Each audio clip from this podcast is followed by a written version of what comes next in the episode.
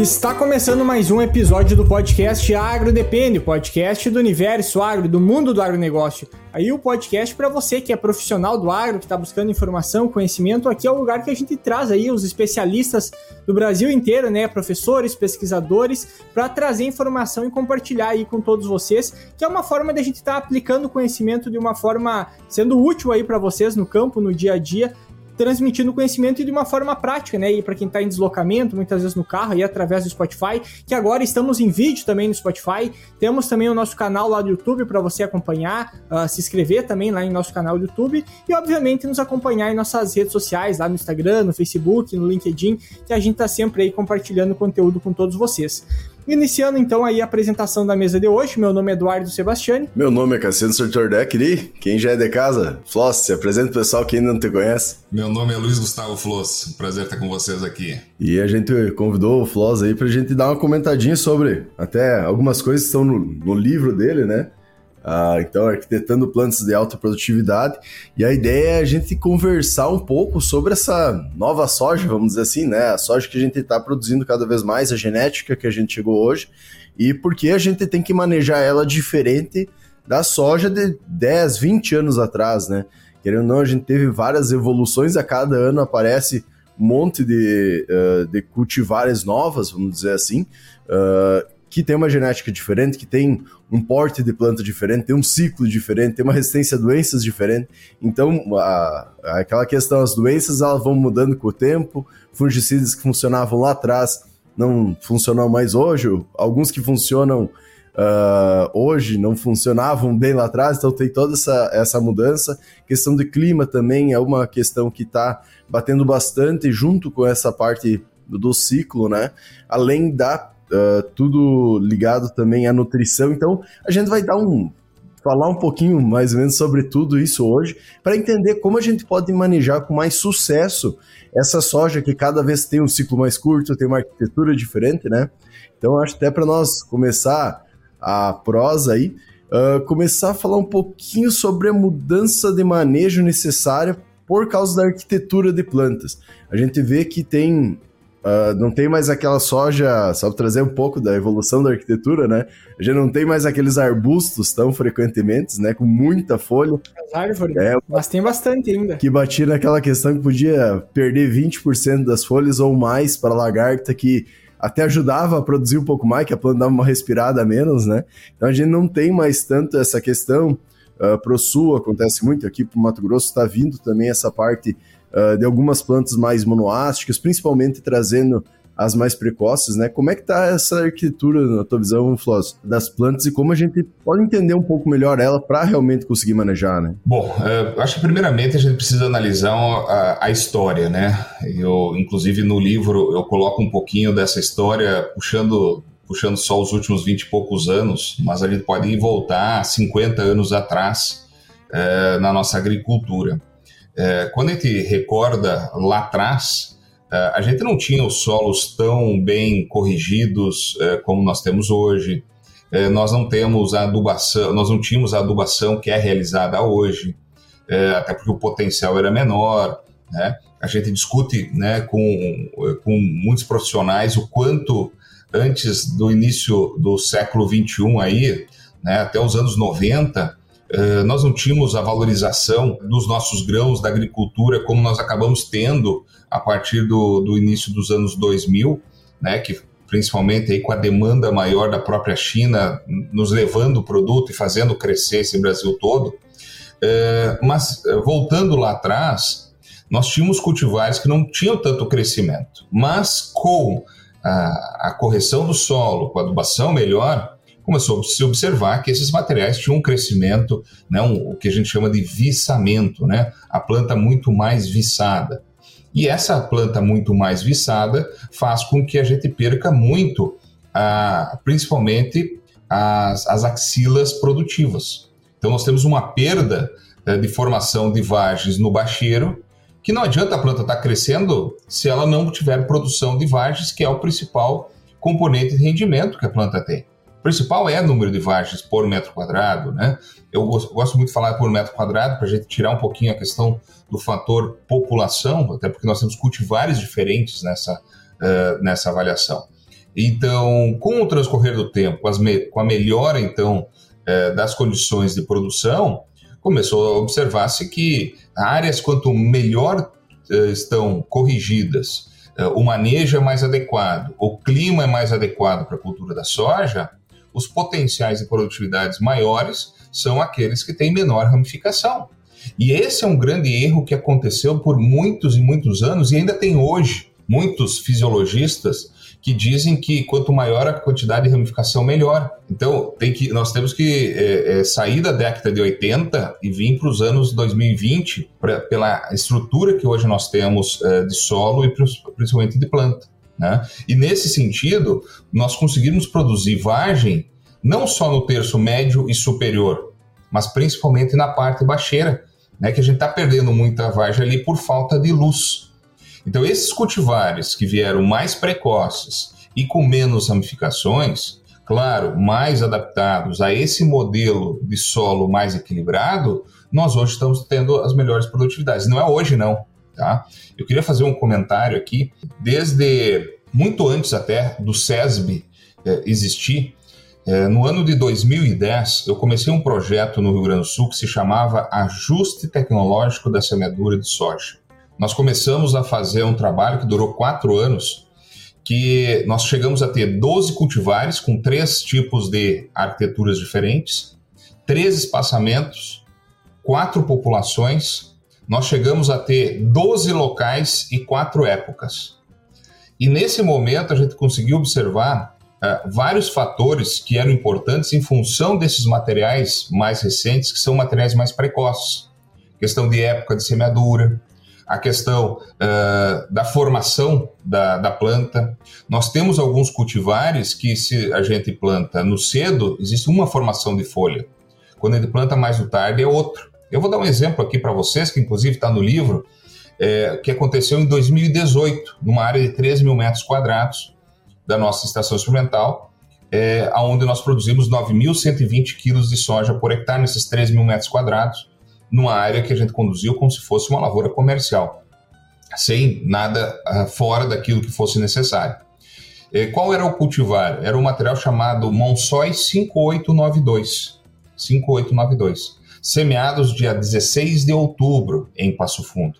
Material 5.8, 5.7, 5.8. nessa segunda quinzena de outubro, é a melhor época que se tem para esses tipos de materiais, no norte do Rio Grande do Sul, nós conseguimos um teto produtivo bem alto. No ano seguinte, nós tivemos muita chuva, no ano de 2018 para 19, né, safra 18, 19, tivemos muita chuva que nós conseguimos plantar esse material só dia 16 eh, de novembro. E 16 de novembro, ao invés de fazer folha estreita, nós tivemos folha graúda muito grandes, até porque é um material que é filho de um outro material muito conhecido no sul do Brasil, que se chama Brasmax ativa. Quem conhece esse Brasmax ativa sabe que ele forma uma folha muito grande. Salada. É a famosa salada, né? Mas, uh, e é justamente um, e é um material monoáster, né? Ou, ou baixíssima ramificação. Só que quando, dependendo da época que se faz a semeadura, nós temos uma, uma, uma questão, uma expressão fenotípica, né? Os genes, de acordo com a condição climática, mostram, através da, da do fenotípico, uh, essa formação dessa folha maior. E quanto maior a folha, maior vai ser o sombreamento do terço baixeiro. E com isso nós perdemos eh, a, a chegada de luz para a formação dessas vagens no terço baixeiro. Então, sobre o ponto de vista da arquitetura, eh, nós tivemos uma mudança muito grande, e como eu estava falando antes, a gente já viu isso lá atrás, estou falando algo de 12 anos atrás, 14 anos atrás, melhor falando, e que o SESB depois veio a comprovar, né? Porque se a gente olhar assim, ó, quais são os campeões, os cultivares campeões do SESB nesses últimos anos, não só o campeão nacional, mas os campeões regionais, são cultivares com baixíssima ramificação. Essa é a característica principal. Por que, que os materiais que estão sendo campeões de produtividade é, têm baixa ramificação? Porque entra luz no bacheiro, está se produzindo vagens no bacheiro. E isso a gente identificou lá há 12 anos atrás já, esse tipo de situação, bem antes do SESB estar tá, tá nativa. O SESB hoje vem a comprovar uh, várias situações que já foram identificadas lá atrás. Não tem grandes novidades com o SESB, o SESB só uh, exponencia a questão das produtividades. mas tem muita situação que nós precisamos estar modificando, e é por isso que nós chegamos a 9.120 quilos por hectare em 2018, por isso que em 2020 nós chegamos a 9.966 quilos de soja por hectare, em cultivares que realmente têm essa característica. Eu acho que vale, vale a pena pensar né, justamente nessa arquitetura, é que, é, de novo, não é para a gente pensar assim, ó, só esse tipo de arquitetura presta. Né? Nós temos que saber adequar cada cultivar a cada situação. Né? Então, por exemplo, se eu tenho uma área nova ou uma área que não está ainda corrigida, ela está desequilibrada, eu estou numa área marginal, que podemos chamar área marginal, que tem dificuldade de chuvas, tem solos inadequados, esse cabe cultivares mais ramificadores para poder então eh, conduzir então essa formação dessa planta melhor, né? Então um pouco esse destino. Isso é uma questão que a gente observa bastante no campo, no dia a dia, aqui no Mato Grosso também, uh, que a indicação e até dos próprios obtentores de soja é esse direcionamento de cada vez mais plantas por hectare, né?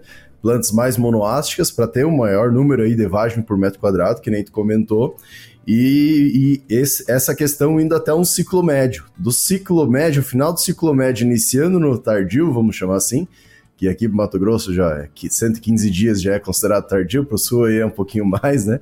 Mas uh, vai pegando essa questão do tardio exatamente para isso. Os solos mais arenosos, solos mais mistos, onde, é, onde tu vai ter que fazer muitas vezes na abertura, que tu vai botar uma quantidade maior de planta, porém uma areia tu não vai conseguir ter essa quantidade final de planta, e mesmo assim, muitas vezes conseguindo altas produtividades com baixa população, por mate ser materiais específicos que tu consegue ter uma ramificação muito grande e essa ramificação ela quase não claro que nunca é igual uma planta a mais isso é uma coisa que a gente comenta também bastante no milho, né? O pessoal, ah, meu milho tá bonito, tá com duas espigas.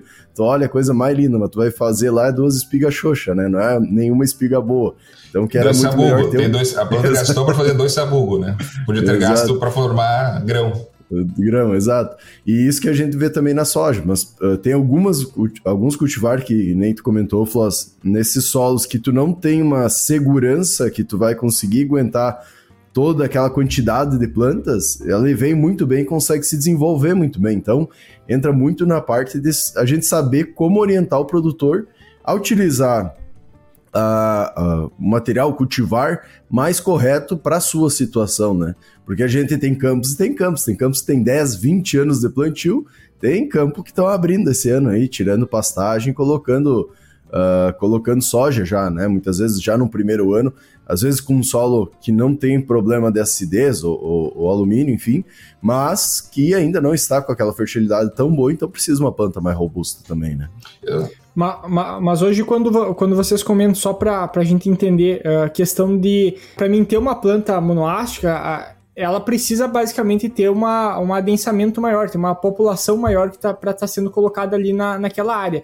Porque dependendo da algumas têm característica já genética, mas dependendo da população que eu for trabalhar, eu vou ter uma mudança de comportamento. Muitas vezes, mesmo com uma genética já determinando qual é a característica da planta, se eu mudo a época de semeadura dela, muda a característica muitas vezes da planta, como é que ela vai se comportar naquele ambiente.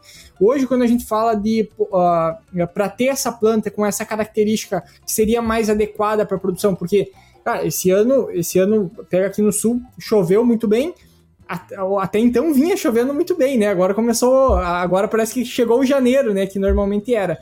E a gente tem plantas que estão plantas gigantescas que tu vai olhar, não tem nada praticamente de vagem, tem muito, muito poucas vagens, em função que a planta cresceu demais, ou em função também da própria época de semeadura, da quantidade de, de, de plantas que eu tenho por metro. Hoje, o que, que seria o ideal? Obviamente, tem uma variação de de cultivar para cultivar, mas para mim ter uma planta que eu vou ter só a haste principal com maior quantidade de vagem, tem uma população que eu poderia estar colocando. Nesse caso, eu acredito que eu teria ter, uh, precisaria trabalhar com uma população maior. E o que a gente vê em muitos casos é às vezes o pessoal buscando diminuir população até uh, de plantas, né? Eu, eu, eu acho que tem dois pontos que eu acho que vale a pena a gente colocar. Não necessariamente nós precisamos ter plantas monoastes. Tá? Não é esse o objetivo. O objetivo nosso não é ter monoaste. A questão é da caracterização genética que em determinadas situações essa planta acaba fazendo pouca ramificação, né? E não cria uma ramificação muito grande. Então, isso é uma questão de característica genética. Agora, depende muito da questão uh, ambiente. Vou dar um exemplo para vocês. Tá? Se a gente pegar em Sorriso, Sinop, um dos materiais que foi muito plantado eh, nos últimos anos tinha sido o material Brasmax Desafio RR. Esse foi o material que fez uma revolução no Mato Grosso, já tem quase 10 anos, 8, 10 anos aí.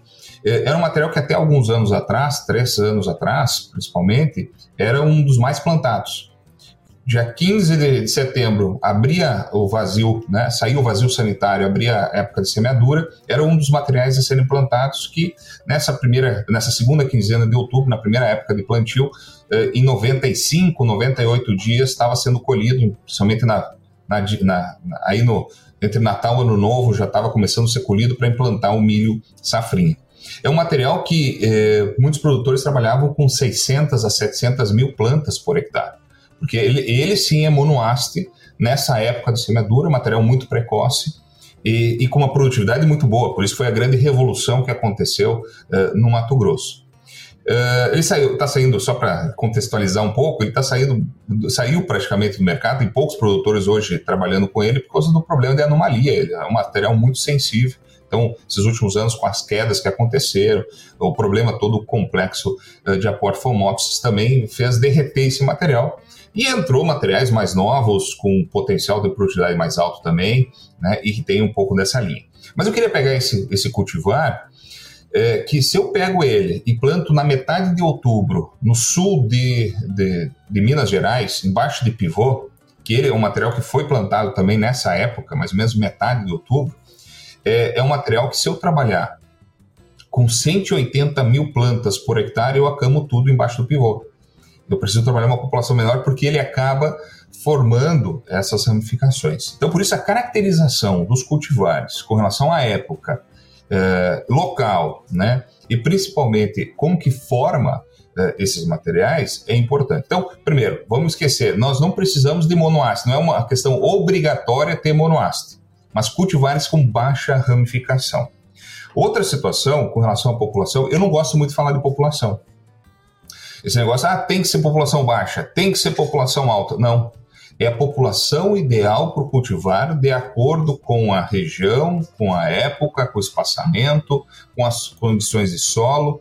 Nós temos uma, uma grande quantidade de situações que nós temos que estar pensando com relação à população. Por isso que eu não falo muito. Tem duas coisas que eu não falo: população e ciclo em dias. Porque ciclo em dias é para é, é ficar com a boca calada, porque vai errar porque a soja é, depende de vários fatores: temperatura, umidade, fotoperíodo. É, tem vários fatores que vão interferir nesse ciclo. Né? Ah, o milho também, o milho também. Só que o milho normalmente é só temperatura que define a questão do desenvolvimento. Já a soja tem o fotoperíodo, que é, que é importante nesse, nesse caso. Então, por isso eu não gosto muito passado, de falar. Ano passado a gente viu bastante, muito material que às vezes que alongou 20 dias, né?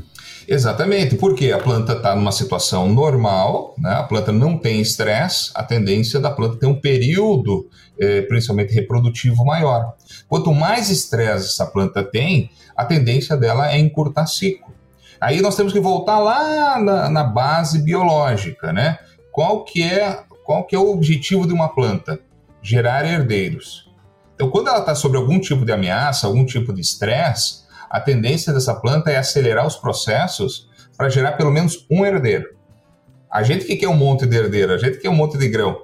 Né? A planta, se gerar um herdeiro só, já basta. Então, ela acelera todo esse processo para acontecer. Agora, eh, esse acelerar não é passar por processos. Né? Eh, tem alguns processos que têm tempo para isso serem realizados. Né? Então, eu queria só chamar essa atenção importante que nós não podemos colocar como objetivo monoaste tá? Mas determinados cultivares, determinadas situações, pode acontecer esse tipo de situação e, obviamente, nós temos que ter uma população maior, como eu dei esse exemplo. Agora, eu preciso ir para um outro extremo. É, na Bahia, na Bahia está entrando uh, cultivares uh, com baixa ramificação, mas ainda tem cultivares muito ramificadores. Eu conheço grandes produtores de alguns mil hectares, algumas dezenas de mil hectares, que a média fechou nesses últimos anos acima de 80 sacos por hectare. 30 mil hectares com acima de, de de 80 sacos por hectare.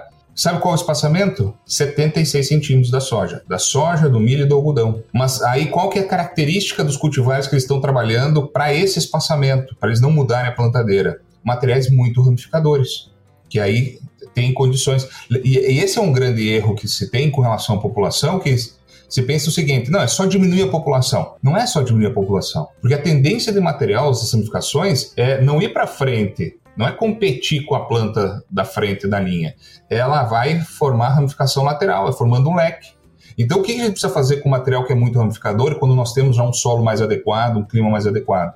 É aumentar o espaçamento. Então, antes de nós pensarmos a população, nós temos que pensar o espaçamento entre plantas.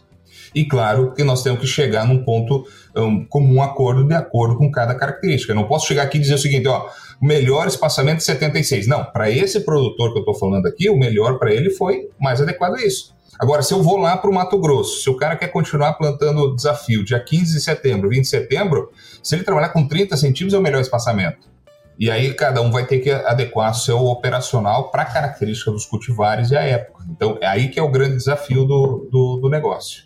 Que daí entra uma questão, até um, uns estudos que a gente fazia quando estava na faculdade lá, que era muitas vezes testar a população e outros testavam a questão do espaçamento, né? E isso que tu comenta, eu acho que entra muito e é o que a gente observa a campo. Não é somente o espaçamento e jogar, é esse espaçamento, é 33,333 centímetros. Cara, tem que olhar qual que é a planta que tu vai botar, porque tu, a gente tem que fazer a engenharia, né? Nossa, aí de agrônomo, de pegar, entender como é que é a, a, o porte daquela planta, como ela se desenvolve, como ela vai atuar e colocar dentro de uma realidade que vai bater com o produtor. Porque não adianta nada muitas vezes pegar um material que vai alongar um pouco mais, fazer todas essas questões, que foi o que a gente viu ano passado em algumas áreas aqui, o material que está na terra mais fértil, porém ela alongou e foi esses 20 dias. Enquanto em outros locais, onde é que tu tem uma terra não tão fértil, que ele vai sofrer um pouco mais de estresse, ele tem toda a questão que foi o melhor, o melhor cultivar, vamos dizer assim, que produziu. Então entra muito essa questão da gente pegar a arquitetura, jogar dentro da realidade do produtor, entender fertilidade, tipo de solo, população, época de plantio, a arquitetura, juntar tudo isso e daí sim conseguir observar de uma melhor forma, vamos dizer assim, como a gente vai colocar aquele material. É que nem teve alguns resultados agora, por exemplo, lá pro Nortão. Eu acho ainda que o cara mediu por, por alqueira, né? Que foi meio alta a produção, ainda mais esse ano, de 108 sacos com seis plantas por metro, né? Porém, lá é uma fertilidade diferente, tem todo uma. Não faltou chuva também, tem todo um desenvolvimento. Não, e Cassiano, uh, se for um ah, material muito ramificador, é possível. Se Exato, é um, é um material muito ramificador. É Aí que tá. E ficou seis caroços. Então, assim, ó, é uma questão que a gente observa que a gente tem que rever todo o nosso posicionamento para realmente ver como ele vai se desenvolver da melhor forma. Então, é, essa questão que tu traz, eu acho que é muito interessante para a gente mudar um pouco o que todo mundo fala. É só a população tal, é só espaçamento tal. Não como aquela planta vai se desenvolver dentro da propriedade exclusiva do cara. E daí entra a parte do produtor também abrir as portas para a gente fazer esse tipo de, de teste e ele conseguir entender, né? Porque vai mudar clima, vai mudar solo, vai mudar tudo no final das contas. Mas deixa eu só fazer uma consideração nisso que o Cassiano comentou, é que às vezes para o produtor é muito melhor ele seguir às vezes aquilo que ele já vinha fazendo, o que ele já vem fazendo, porque mesmo que tu vá lá na propriedade dele e mostre se ele trabalhar com uma cultivar diferente, com, sei lá, um espaçamento, ou número população, ou distribuição na linha diferente de plantas e, e tiver um resultado melhor, geralmente o produtor ele é receoso em baixar a população, principalmente porque, ah, e se não nascer? Ah, mas esse ano é uma coisa, quero ver ano que vem. E aí é aquela história, é melhor ele perder às vezes produtividade com base naquilo que já vinha sendo feito do que tentar uma coisa nova e perder. Não, né? mas aí é o seguinte, então, Eduardo, tu, tu vê, eu, nesse vezes... tipo de situação eu concordo. Se é para errar, é melhor errar para mais do que para menos. Tá? Eu, essa é a minha, esse é o que eu coloco sempre pro pessoal e eu acho que tu tem total razão. A questão toda é que a gente precisa cuidar muito cada um, cada um desses materiais e olhar um pouquinho cada ano. Cada ano. Então, por exemplo, no ano passado, no ano passado no Rio Grande do Sul era mais seco. Então, se era mais seco, era ano para colocar uma população um pouquinho maior, para errar para mais. Então, aí quanto que é esse errar para mais? Né? Quanto que é o mais ou menos? Nós estamos falando daqui a pouco 10, 15% a mais de população para mais, 10, 15% a menos. Nós não estamos falando 50% a mais de população, 50% a mais 50 menos ou a mais de população. Mas eu queria trazer duas coisas. Uma que eu não, não, eu não terminei de comentar antes, que eu, quando eu estava falando da questão da, da, da, da fenotipia da planta. né, da caracterização fenotípica da planta. Tem cultivares que, se tu planta em outubro, novembro ou dezembro, tem a mesma fenotipia. E esse é um material que, por acaso, foi o campeão de produtividade nesses últimos anos, que é o Zeus. O Zeus não muda a sua arquitetura por causa da época. Pode mudar por chuva, por seca, é, é, uma criança por problema. Trazer Mato, por trazer para Mato Grosso, se quiser querer plantar ele. É, não, isso não é impossível. Mas eu brinco, né, que o Zeus é um QI 300, né, mas sempre na UTI. Sempre tem que ter cuidado com ele. Né? Mas ele, por que, que ele se deu tão bem? Porque se eu planto em outubro, novembro, dezembro, a arquitetura da planta é a mesma. Mas nós temos outros cultivares que mudam essa arquitetura dependendo da situação. E tem uma situação importante é, quando tu estava falando, Cassiano, com relação à semeadura, que eu chamo dos quatro passos do planejamento semeadura. Qual que é o primeiro passo que a gente precisa ter para fazer o planejamento? Não é a escolha do cultivar. A primeira coisa que o pessoal pensa, é, não, eu quero pensar o cultivar. Não, é época de semeadura. Primeira coisa, qual que é a época de semeadura? Então, minha sugestão é, dentro de um planejamento, eu pegar minha época de semeadura, se vai ser 30 dias, 40 dias, 60 dias na minha região, eu vou pegar esse período e dividir em três ou quatro caixinhas, três ou quatro épocas. E dentro de cada uma dessas épocas, eu vou fazer as escolhas que precisar. Segundo, qual que vai ser meu espaçamento, em função da característica até dos cultivares que eu, que eu posso ter. Eu vou trabalhar com 40, com 50, com 60 ou 76, no caso lá da Bahia, em boas condições. Em terceiro lugar, que eu vou escolher o cultivar, então. O cultivar em função da época, que eu defini, das épocas, e do espaçamento que eu tomei, porque não existe propriedade que eu mude o espaçamento entre plantas. Eu não tenho lá como chegar no botãozinho da plantadeira e dizer, ah, agora eu quero 40, pi, 10 minutinhos está pronto. Não, leva um dia para mudar tudo isso. Então, o produtor vai ter que escolher um espaçamento e operacionalmente vai ter que levar todo, todo o seu ciclo, todo, todo, todo o período de semeadura. Então, é, essa, essa escolha do espaçamento ele vem antes do cultivar. Aí eu escolho cultivar em função da época do espaçamento, e aí o meu quarto, quarto passo é população de plantas. E quando a gente fala de população de plantas, não é simplesmente dizer assim, coloca 8, coloca 10. Porque vai depender da época de semeadura, se eu tenho uma arquitetura diferenciada, né? Por exemplo, eu, eu dei o exemplo ali do 5892 que a gente fez a semeadura em outubro e novembro deu uma diferença muito grande. Se eu planto em outubro, eu posso trabalhar com uma população um pouquinho maior, porque a folha dele fica estreita. Se eu trabalho ele em novembro, a folha maior, eu preciso diminuir a população.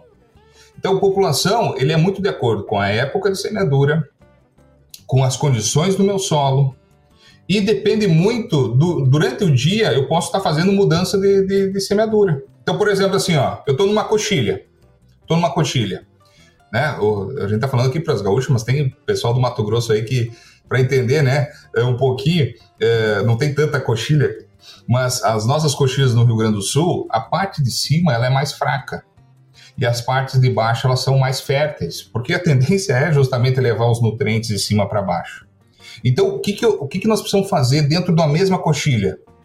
Aumentar a população na parte de cima e diminuir a população na parte de baixo. Isso, é, é nós não podemos trabalhar com a mesma população de plantas num, num, num solo com relevo diferente que tem fertilidade diferente também.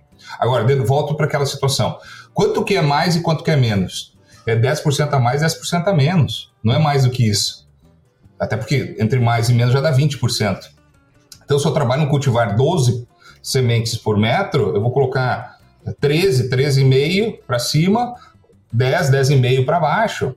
Essa é, essa é a distinção. E, eu, e a densidade eu mudo de acordo com as condições de, de solo que eu tenho.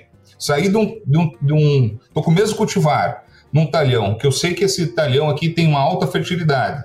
Estou indo para um do lado que eu sei que ele é de baixa fertilidade, daqui a pouco um talhão que é, é, mais recente, eu vou aumentar. Eu tenho que aumentar a população em solos piores e diminuir em solos melhores. Então, essa tomada de decisão da densidade, ela é muito voltada para a realidade é, momentânea, por isso não dá para ter receita de bolo.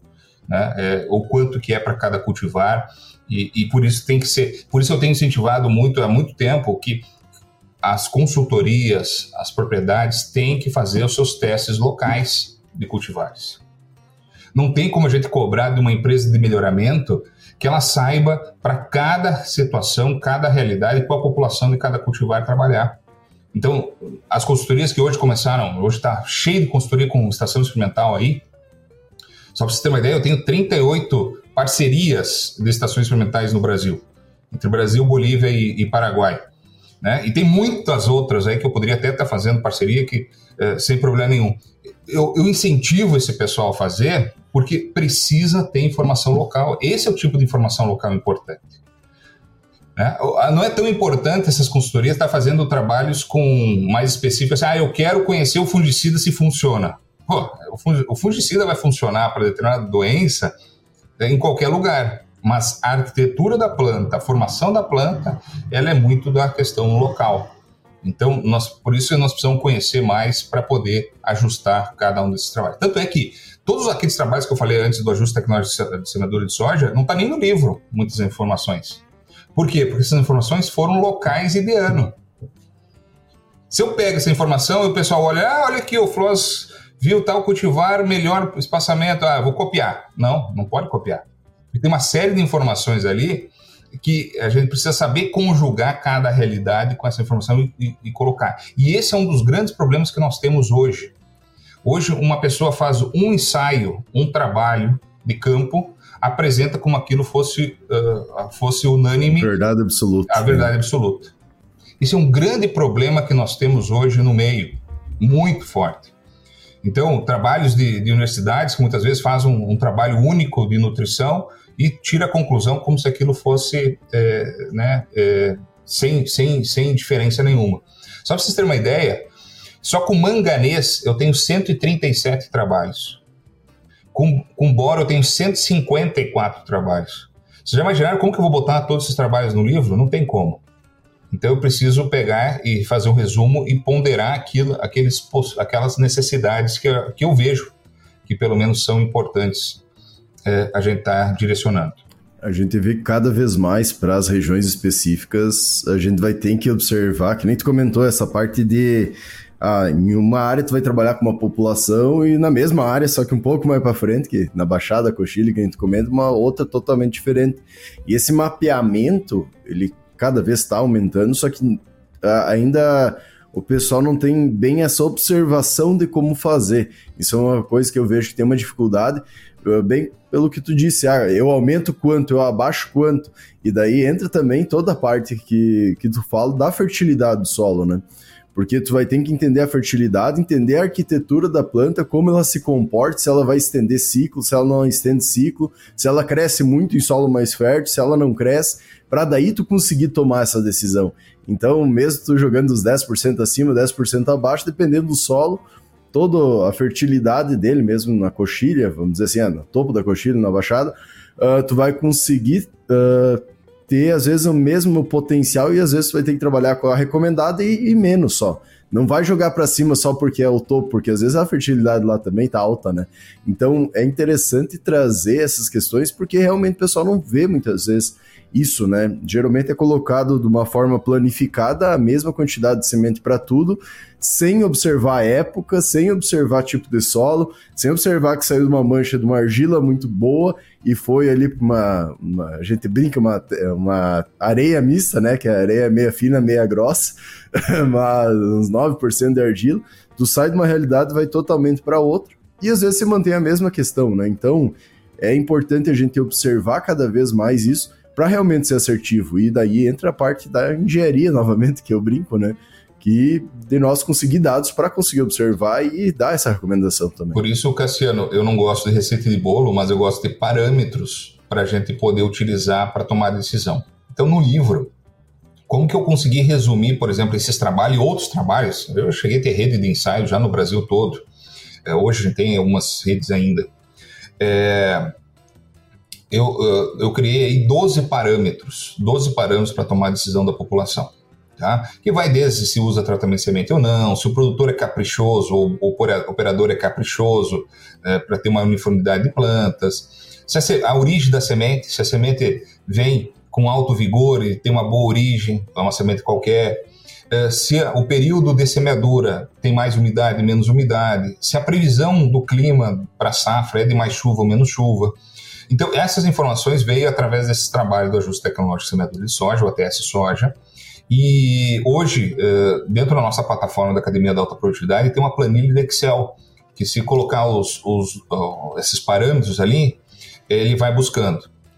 Vou contar um segredo para vocês. Nós estamos fazendo uma plataforma nova, um aplicativo de toda a nossa academia, e dele vai estar presente essa, essa, essa ferramenta, inclusive, que mostra, bom, se determinadas situações eu tenho uma, um pouco mais, uh, vai ser um ano potencial mais chuvoso, eu diminuo X% de, de plantas. Se eu tenho, de acordo com essas características, ele vai ajustando esse, esse, essa planilha toda para pelo menos, o que eu brinco, é, é chutar para o gol, mas pelo menos é um chute. É um chute, mas pelo menos é para o gol. Tá? Eu não estou chutando para o meu goleiro aqui fazer gol contra, não. Que hoje acontece. Tem muitos, muitas situações que o pessoal faz gol contra, né? Coloca uma população enorme quando não precisa ou coloca uma população muito baixa quando não precisa. Isso é chutar, chutar para o gol, gol, do gol nosso. Agora nós temos que fazer um chute mais adequado. Pelo menos ali é um chute mais adequado para diminuir o risco, né? De acordo com, essas, com esses pontos aí. Aí, só, só tem um, um outro ponto. Por que, que é, a, gente, a, a gente tem o objetivo também, né, de discutir algumas outras partes de, de, do processo, né, da, de construir, né, essa planta realmente de alta produtividade, mas eu, eu acho que é importante a gente destacar por que é tão importante falar da estrutura da planta, porque isso está ligado muitas vezes ao manejo de planta daninha, por exemplo, ah, se eu aumentar demais o espaçamento entre linha, vou ter mais problema, mas ao mesmo tempo eu tenho que ter um espaçamento bom o suficiente que pegue a luminosidade até as folhas mais do bacheiro, ao mesmo tempo, mas que não apareça a, o chão, basicamente isso, né?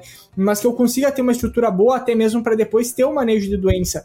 Então, dependendo do lugar, tu ter uma boa estrutura de planta, tá ligado desde a questão da fertilidade daquele ambiente, tá ligado com a questão do manejo de planta daninha, tá ligado com o manejo de doenças que eu vou ter naquela área, tá tudo interligado e a estruturação dessa planta inicial, a arquitetura dessa planta inicial vai definir muito de todos os problemas que eu vou ter ou não dali para frente, né?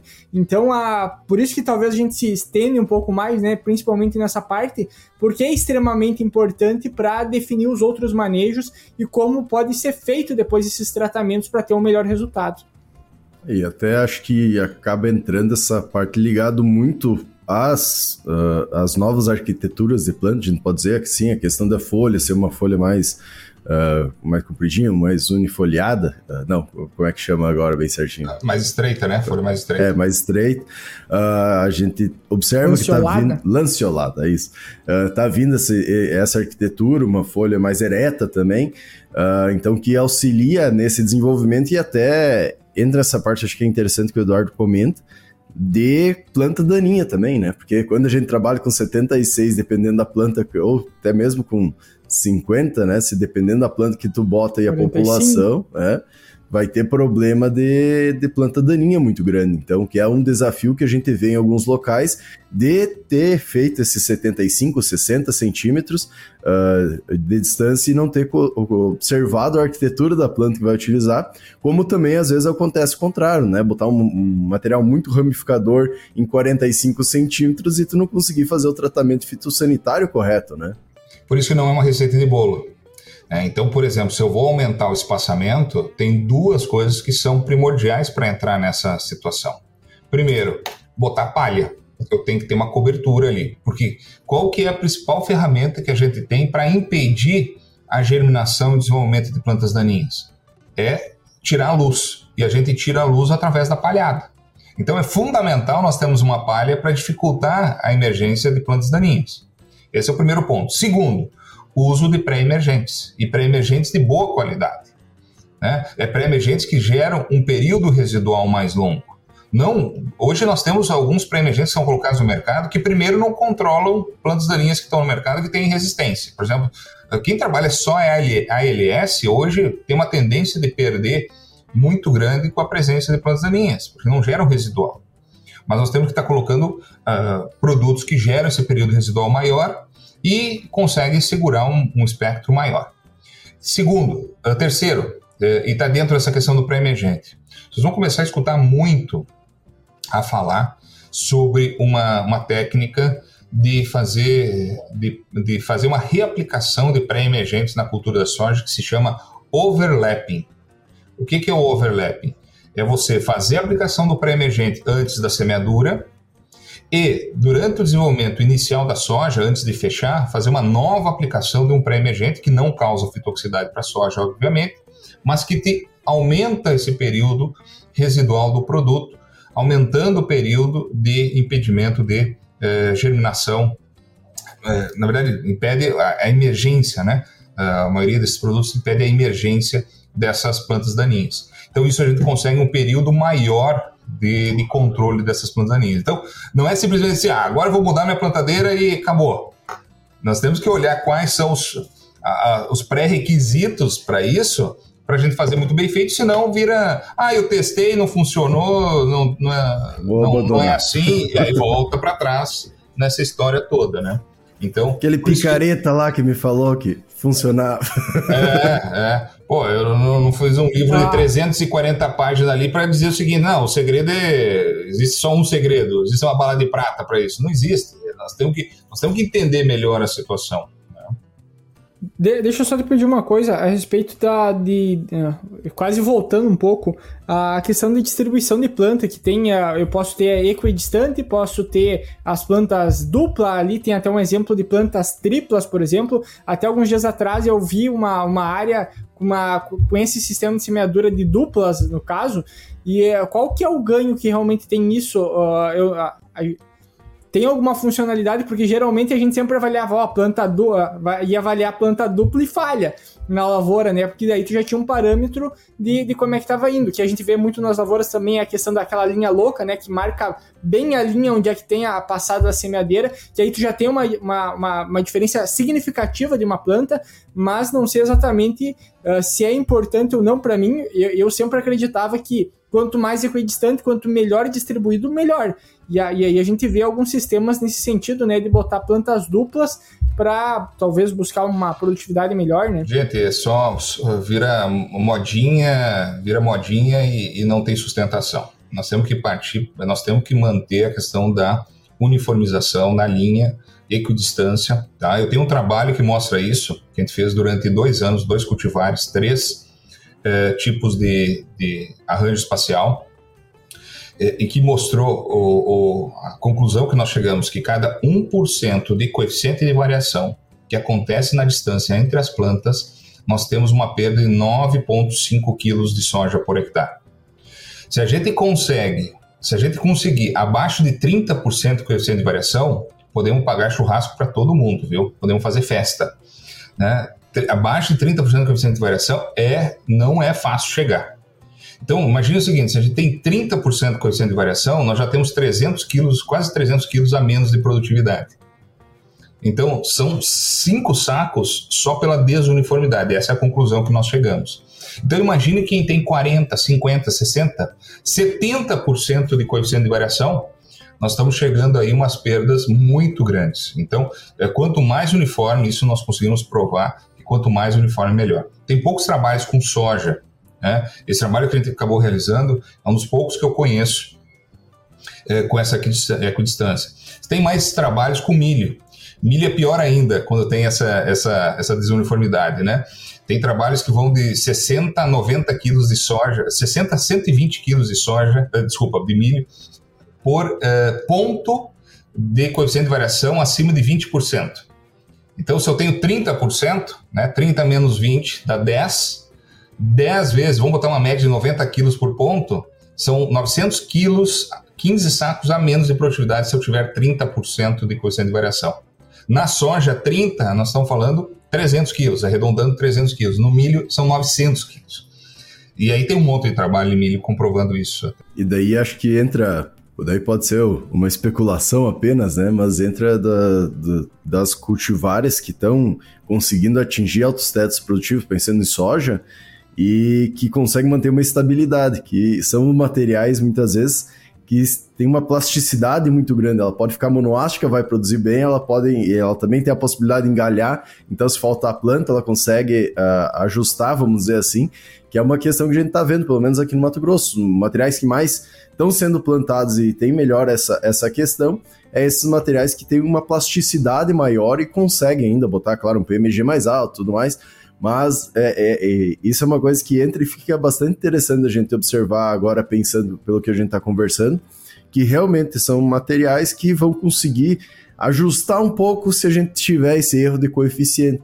E por isso, muitas vezes, quem sabe está conseguindo atingir. A mesma coisa, o próprio desafio que tu tinha comentado, pela grande quantidade de plantas que tu bota como é monoástica, que é uma alternativa também, além da arquitetura, tu colocar mais planta e ter monoástica, mesmo que tu perde, como é uma grande quantidade, ela vai ficar daquela porte monoástico e vai ter um porte controlado, tu não vai ter a planta uh, acabando uh, das folhas do bacheiro, não conseguir chegar em cima e tu vai perder aquele bacheiro, como aconteceu no passado em áreas mais férteis, com materiais mais longos que cresceram demais, uh, acabaram estiolando um pouco e a gente perdeu todo o bacheiro porque as folhas do bacheiro não chegaram lá em cima, além de ter criado um microclima específico muito bom para doença e onde é que tinha problema, principalmente na BR-63 aí, de anomalia, derreteu muita, muita variedade, né? Uh, muita produção, vamos dizer, muita, muitas vagens dessa soja. Então, essa questão que tu traz, eu acho que é bastante interessante, faz a gente lembrar e pensar um pouco quais materiais estão destacando no mercado e por que eles estão se destacando, né? Uhum. Aí, Cassiano, é o seguinte, tu falou duas coisas muito importantes. Bom, primeiro, eu, antes eu tinha comentado que número de vagens por metro quadrado é o componente de rendimento mais importante. O segundo mais importante é peso de mil grãos. Então, os cultivares, eh, esses campeões, então quando a gente, de novo voltando, quando nós temos uma boa condição, solo equilibrado, boa adubação, clima adequado, bom manejo, é, nessa condição, quanto maior o peso médio de grãos, melhor. Então, vou dar só um exemplo que ali em 2000, 2020, quando nós chegamos a a, aos 9.966 quilos por hectare. Nós chegamos a ter entre 2.600 a 2.700 vagens por metro quadrado. Então, 2.600 a 2.700. Só para você ter uma ideia, a gente busca em torno de 1.500 vagens para a gente ter em torno de 100 sacos por hectare. Mais ou menos esse é o número mágico aí de objetivo. Com relação ao peso de mil grãos, hoje nós temos vários cultivares que pesam acima de 200 gramas a cada mil grãos. Nesse ano ali, nós chegamos a 265 gramas a cada mil grãos. Então, o peso de mil grãos é, é, é, é muito forte. Tanto é que eu tenho um vídeo dessa área, que por, por acaso eu gravei, está dentro do nosso curso, inclusive, e agora eu estou refazendo o curso todo arquitetando plantas, é, e ele vai, eu vou manter esse vídeo ali porque está muito didático, porque foi por acaso dentro da área que a gente chegou a teto produtivo, quando eu estava ali, uns cerca de pouco mais de 30 dias antes de, de colher, eu estimava em 7 mil quilos, 7 mil, 7.200 quilos, né? E no fim deu os 9.900 quilos, 9.966 quilos por hectare. Mas como que deu toda essa diferença? Tu não sabe calcular, Gustavo? Bom, eu estava calculando com 220, 230 gramas. Aí tu veio para 265, eu não esperava uma coisa dessas, né? Que é o que acontece. Agora eu queria fazer um, um comentário. Aí, Eduardo, tu comentou antes, né? O Rio Grande do Sul está vivendo agora um período seco e calor. Né? No dia que nós estamos gravando hoje aqui, né? podemos até dizer o dia, eu acho, né? Dia 13 de fevereiro, acho até para o pessoal entender um pouco melhor é, essa situação. E um medo muito grande, porque não tem uma previsão tão boa de chuvas agora para frente. É, agora nós estamos no momento de enchimento de grãos. Sabe quais são os cultivares que têm melhor produtividade quando falta chuva no momento do enchimento de grão? Os cultivares com grão mais miúdo. Porque tem menos massa para para formar. Agora, se eu tenho um cultivar que produz bastante vagem, isso é independente da condição de, de, de clima. E, e, nesse caso agora, tem um grão mais miúdo, pode vir a produzir até mais do que aqueles com grão mais graúdo. Tá? Então, só para vocês terem uma ideia como que é essa, essa... Não é fácil essa... A gente não tem... Primeiro, a gente não tem a noção do clima exatamente, a gente tem a incerteza do clima. Né? Segundo, nós vamos ter as incertezas uh, fitossanitárias. Então não é fácil, por isso, pra, talvez até para a gente fechar essa, esse, esse quadro aqui, é, nós dentro daquela caixinha, lembra que eu falei da caixinha dos três, quatro épocas? eu escolho normalmente dois cultivares para cada caixinha. Eu posso ter até o mesmo cultivar para duas caixinhas, não tem problema, mas dois cultivares. É a gente não colocar todos os ovos numa única cesta. Então, a gente conseguindo observar também características diferentes de cultivares para a gente estar tá colocando tudo na mesma época. Senão, a gente queima. Então, eu conheço de gente que trabalha um cultivar só a área toda. Ah, esse é o campeão, vou botar. Tá bom. É a famosa assim, ó, roleta russa. Se der certo, show de bola, campeão. Agora, quando dá errado, aquele cultivar não presta. É o caso do Zeus, pessoal.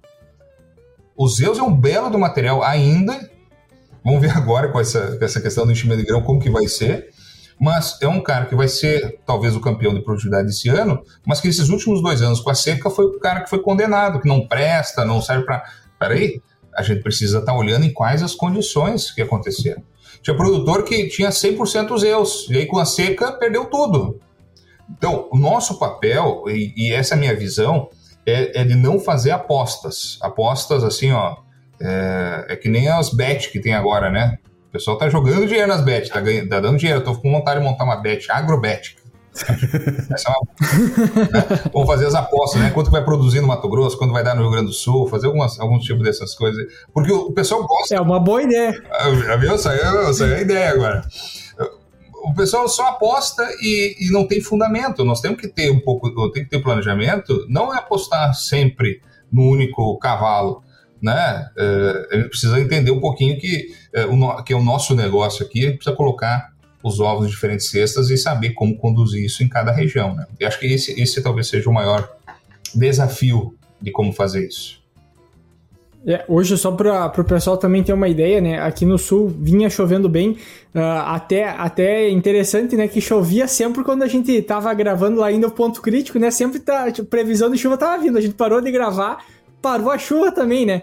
Uh, e aí tu pega, tu pega agora nos próximos dias, previsão agora, tipo, pros próximos 10 dias aí, a gente tá gravando no dia 13 de fevereiro, cara, não marca nem um dia de chuva, temperaturas de 38, 40 graus, uma soja que vinha com bastante chuva, então uma soja que cresceu bastante, vegetativamente cresceu bastante, e aí agora quando começa a chegar próximo de florescimento, enchimento de grão, uh, com uma pressão alta de ferrugem ainda, a gente tem uma condição de não ter mais chuva, de temperaturas extremamente altas, e agora vai ter uma consequência novamente que a gente pode estar tá vendo.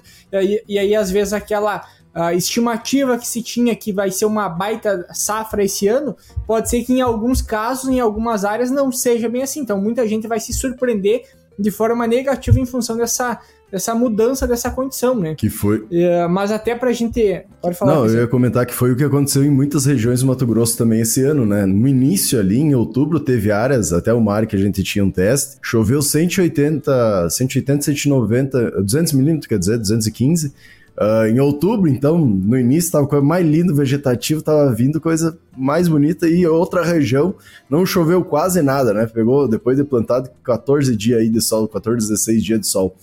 E depois desse período, né, onde é que tinha chovido inicialmente, uh, depois é, passou uh, novembro e dezembro, que pegou bem florescimento, enchimento de grão, choveu 180 milímetros, contando novembro e dezembro, né, os dois meses. Então não produziu nada nessa área. E essa outra área onde é que tinha dado seca anteriormente no início, que pegou vegetativo, depois choveu normal e tá lá a soja, coisa mais linda, encheu o grão, bonitinho. Claro que teve problema da população, né?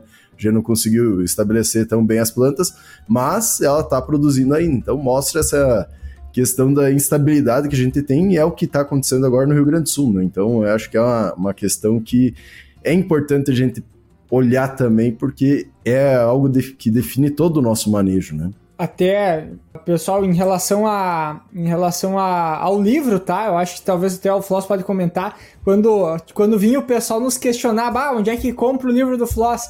Aí até então é só dentro da comunidade. Não sei se se mantém só dessa forma, né? Só dentro para quem é para quem é aluno, para quem está dentro da comunidade, mas é um livro, pessoal, extremamente completo, tem desde a parte da escala da alta produtividade, tem a questão de morfologia, fisiologia da soja, fatores externos da planta da soja também, então vai pegar desde a parte de manejo sanitário, questão de nutrição, rotação de cultura, Cara, é um livro extremamente, um livro completo. Ele não só tem bastante páginas, como ele também tem umas páginas grandes, né? Então ele, ele é um livro grande também. Então, uh, então é, tem bastante informação, tem bastante conhecimento. Eu, particularmente, ainda não li, não li o livro, dei só algumas folhadas, mas é um livro que nos próximos dias com certeza a gente vai estar lendo.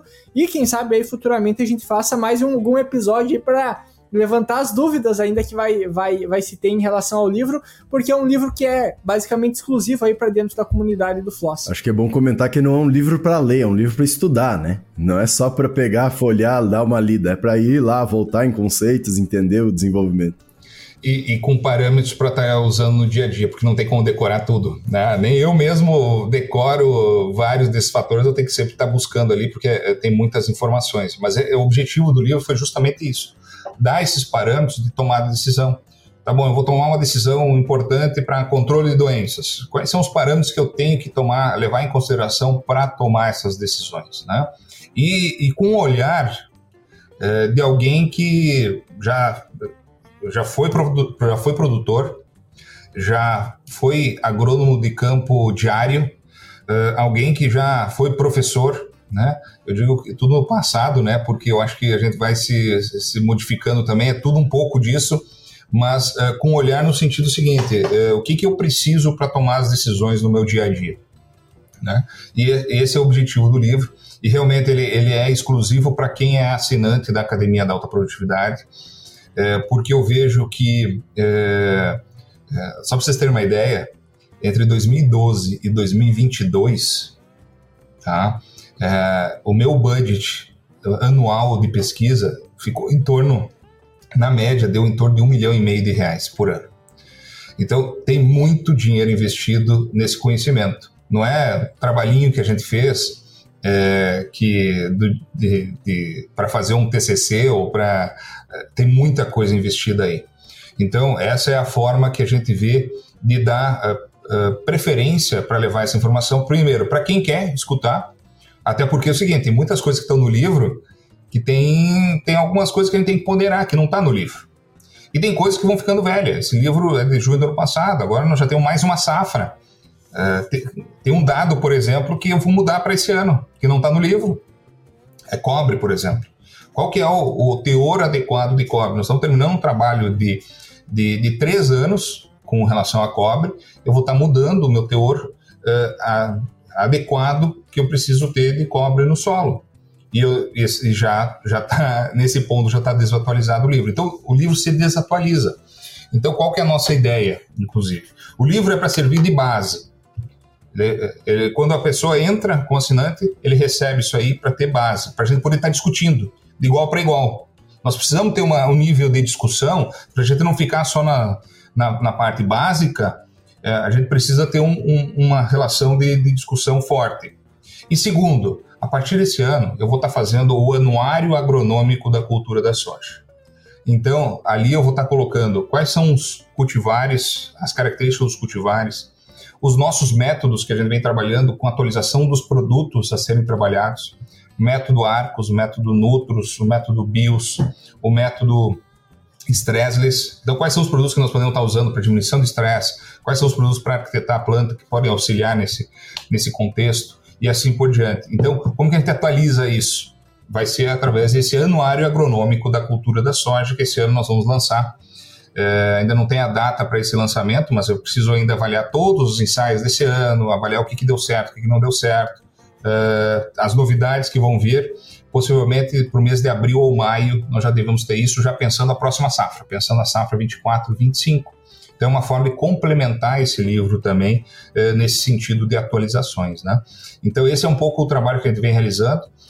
Eh, eu vou ter um livro não tão completo como esse da soja, mas esse ano nós já vamos ter um e-book de milho, tá? Que inclusive está na minha tela aqui, eu estou mexendo nisso, nesse momento, inclusive, para a gente ter um pouco mais de detalhe. Não tinha um livro com milho mais completo, e o milho hoje é a segunda É, segunda cultura que a gente mais trabalha, que eu mais trabalho. Né? A primeira soja, 80% do meu tempo praticamente é soja. E depois vem milho, trigo, canola, girassol, feijão. É, mas o milho é a segunda cultura que a gente mais trabalha, então eu estou também montando. É, para esse ano já vai ter um curso totalmente novo, que já está ele todo, todo montado, e agora estou montando um e-book é, mais completo para passar para todos é, sobre a cultura do milho também. Então, só para vocês terem uma ideia que não fica por aí. Esse livro aí é o mais palpável, né? Mas gente tem muita coisa dentro da academia, dentro da nossa plataforma lá. Esse ano nós estamos convindo com seis cursos uh, uh, bases. Um de fisiologia, outro de manejo do solo e nutrição de plantas, outro de microbiologia, um de plantas daninhas, outro de doenças e outro de pragas. São seis. E vão ter três níveis: nível básico, intermediário e avançado em cada um deles. Esse ano vai ser o nível básico. No ano que vem, o nível intermediário. Em 2026 vai ser o nível avançado, discutindo mais cada um desses assuntos para dar base para essas tomadas de decisões também, né? Então, as, já falei até das novidades com relação à academia em 2024, aí tem muita coisa nova vindo por aí. Mas eu acho legal tu comentar. Até, até eu, tava, eu tava olhando aqui, é, eu acho que eu tenho a quantidade do autor que eu mais tenho livro aqui em casa é da, da família Floss aí, né? Depois tem Harari, tem uh, Zygmunt Bauman e assim vai, né? E Eduardo Bueno é o que mais tem livro, mas eu acho que em primeiro lugar a quantidade de livro que tem aqui, maior quantidade é da dos Floss aí que tem uma, uma grande quantidade aí. Então vou, contar uma, então vou contar uma novidade que está totalmente ninguém sabe, mas que nós estamos montando, vamos ver se a gente consegue até metade do ano. Eu e o pai nós vamos lançar um livro sobre cereais de inverno. Sobre então o pai tem uma vasta experiência nisso aí e eu colocando nesses últimos anos a parte mais prática. Então está em processo de o livro está agora no processo de finalização de, de, de é, correção uh, correção com uma, com, uma, com uma pessoa aí que faz as correções. Vamos ver se até metade do ano entra, entra esse, esse vai ser o próximo aí. Daí esse vai ser livro palpável, palpável uhum. também. Não, mas é interessante Comercializável. É. Esse é o modelo do meu pai. Meu pai entra é. nessa linha, eu sou um pouquinho diferente. Um pouco diferente. Mas é, eu, eu acho interessante essa parte que tu traz, de fazer essa atualização constante dos materiais que nem uh, Tu comenta porque tá toda hora mudando, né, cara? Tipo, a gente vai pegar. O agro esse ano tá aprendendo uma coisa, agora é totalmente diferente. Eu brinco, eu vim pro Mato Grosso, Peguei uma safra que foi totalmente diferente das outras, que choveu mais, ficou muito tempo chovendo, todos os materiais alongaram. Agora, no segunda safra que eu tô aqui, ocorreu totalmente ao contrário, os materiais não alongaram, né? Eles encurtaram o ciclo, teve problema de chuva, teve esse desenvolvimento. Então, que mostra a realidade do agro, né? Ele muda constantemente. E tu ter tanto essa base, a base geralmente ela não muda tanto, mas ela muda também.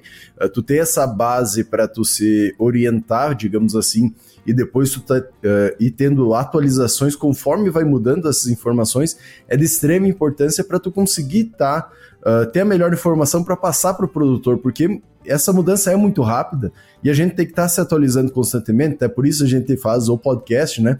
Tanto, primeiro, eh, eu e Eduardo, a gente brinca, primeiramente, para nós se atualizar, né? E estar tá estudando, sempre se obrigar a estudar, mas também para levar essa informação para todo o pessoal aí que nos ouve que na sua maior parte são engenheiros agrônomos, são produtores que querem ser, se desenvolver mais no mercado, ter maior produção e maior produtividade. Então, isso que a gente tenta trazer. E uma questão, não sei se está ativa ainda, né?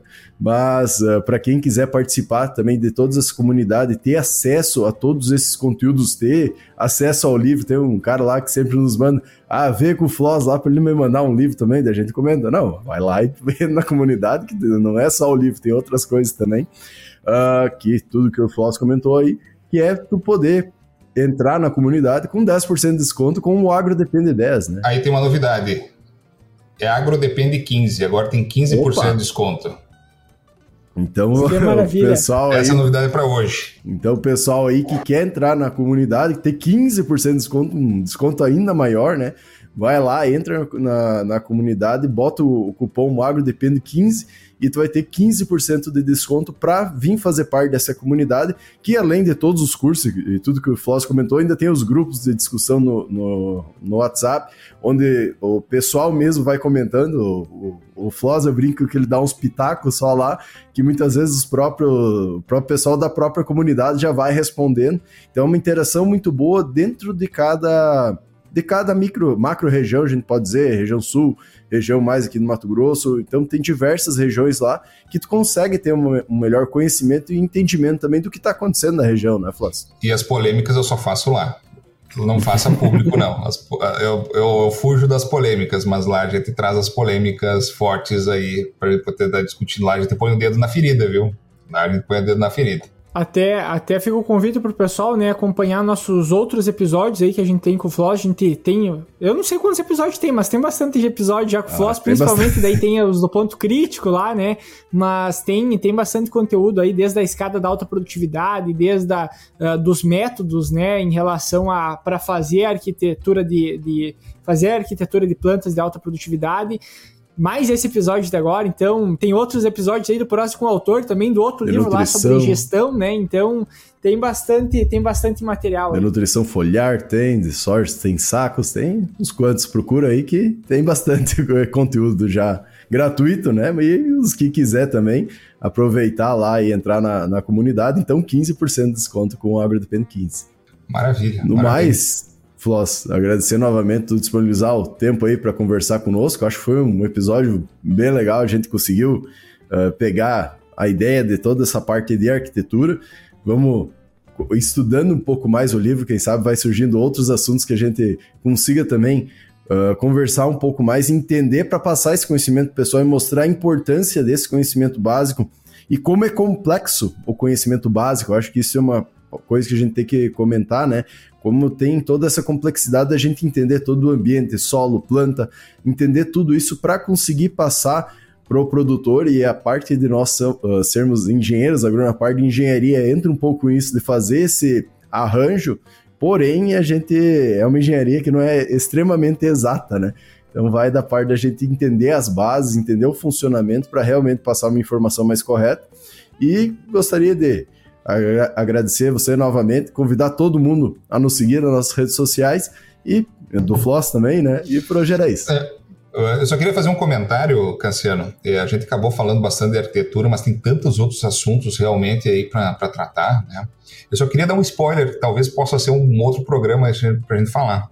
Sobre a questão, hoje vai virar uma polêmica. Ciclo determinado ou ciclo indeterminado para soja? Está se fazendo uma polêmica aí no Mato Grosso sobre isso. Né? Existe um erro muito grande eh, que aconteceu até no início de acharem que ciclo indeterminado era materiais pouco ramificadores. Não tem nada a ver com isso. Hoje, com um monte de, de cultivares, está aí mostrado bem claramente. E, e, não tem nada a ver ser, precoce ou tardio. É, sabiam que a gente precisa jogar o DRIS no lixo por causa do ciclo indeterminado? Você sabia que aquelas tabelas que tem do passado de análise foliar da soja, que era para ciclo determinado, nós temos que botar no lixo para ciclo indeterminado. Vou deixar essa polêmica aqui para o próximo episódio. acho que vale a pena a gente estar tá discutindo esses pontos aí, que tem muita coisa, por causa da arquitetura, por causa dessas mudanças, mudam muito o nosso manejo, o nosso dia a dia. Então fica um então, spoiler para isso aí. Um grande abraço a todos. Vamos deixar aí. marcado que já, já deu, botou isso a pulga é um atrás da orelha, que agora também estou querendo saber um pouco mais sobre. Mas já vamos marcar, pessoal. Então já temos um novo episódio aí da próxima que vamos falar então sobre essa questão do ciclo determinado, indeterminado e nutrição, que vai estar totalmente ligado e realmente é um baita assunto que tá teve uma mudança muito grande nos últimos anos. Mas no mais, convidar todo mundo então, novamente, a nos seguir nas redes sociais, seguir as redes sociais do Floss. Por hoje era isso. Até a próxima, pessoal. Tchau, tchau.